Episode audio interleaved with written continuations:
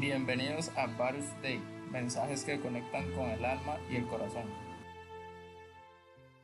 Bienvenidos a este espacio que fue creado pensando en ti. Mi nombre es José Quintana y estaré compartiendo temas de la Biblia.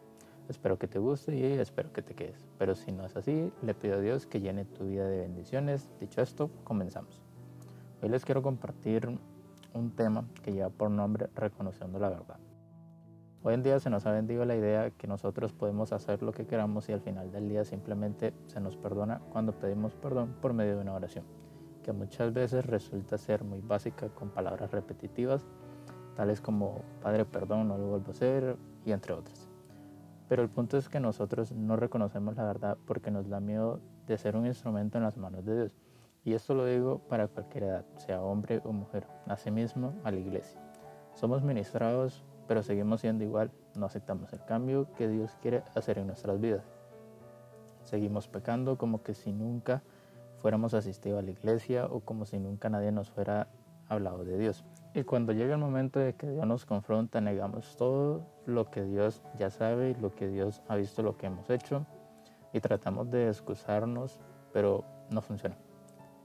Pero bueno, son criterios que todos tenemos, tenemos distintas formas de pensar y pensamos que a nuestra manera está bien lo que estamos haciendo, pero no es así.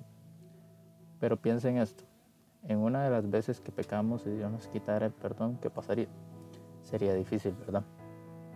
Quiero que sepas esto. La verdad es que nosotros somos separados de Dios cada vez que pecamos, automáticamente Dios nos hace a un lado.